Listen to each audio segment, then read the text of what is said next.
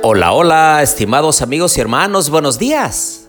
Me da gusto saludarlos en esta mañana de miércoles, mitad de la semana. Qué Dios tan grande que tenemos. Nos cuida, nos protege, nos anima. Él hace maravillas en nuestra existencia humana. Y bien que contesta las oraciones, todo a su momento. Debemos seguir confiando en Él. En esta mañana quisiera pedirles que pongamos en oración a cada iglesia que está teniendo una campaña evangelística.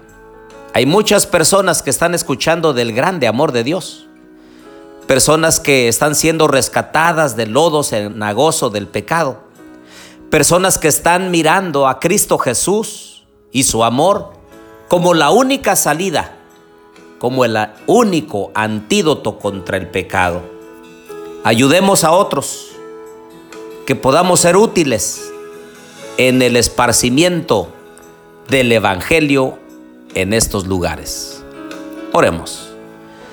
Querido Dios y bondadoso Padre, en esta mañana, Señor, venimos ante tu presencia.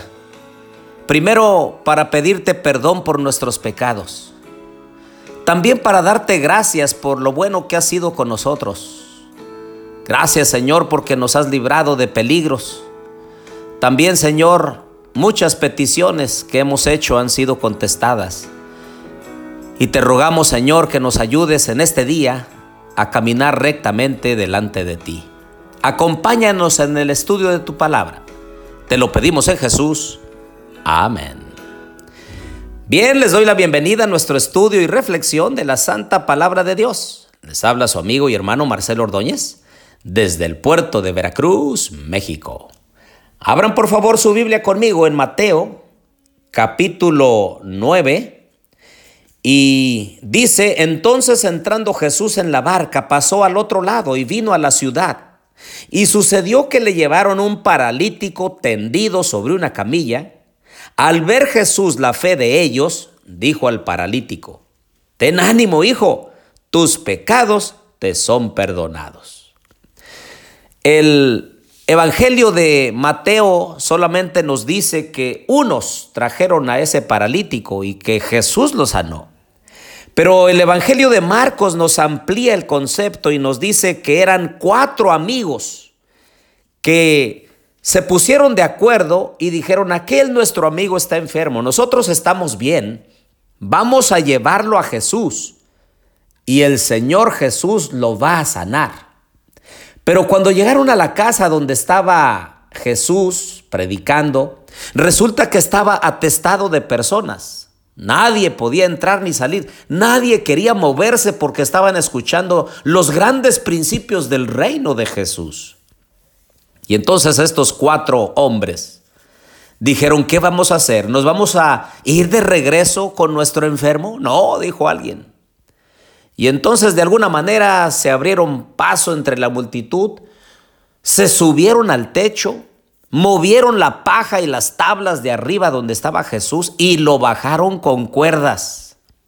Eso es persistencia. Eso de verdad es tener ganas de ser de bendición para su amigo el enfermo. Y eso fue lo que sucedió.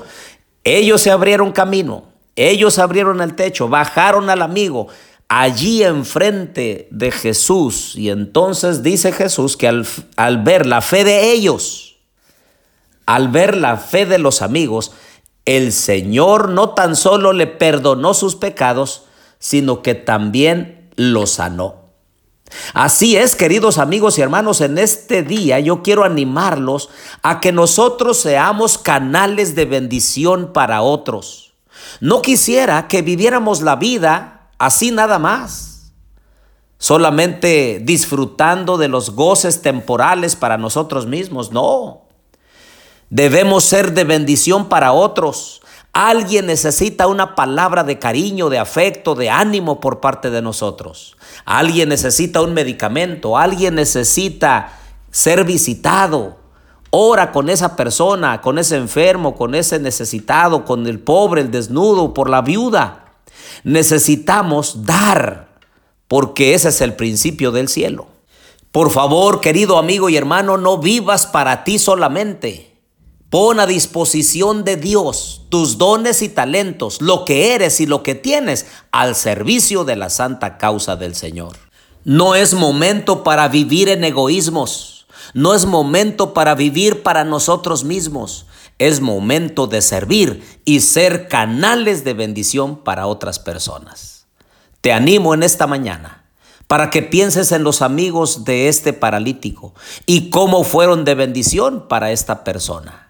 Hoy también el Señor te necesita para que seas de bendición para alguien más, para tu familia primero para tus vecinos, para tus amigos, para tus compañeros de trabajo, con quien hoy te trates. Da palabras de bondad. Manifiesta actos de amor, de servicio a otros, de manera que nosotros podamos ser canales de bendición para otras personas. Que Dios te bendiga en este día y en esta mañana. Y es momento de que tú hagas una oración especial a Dios una oración personal. Bendiciones.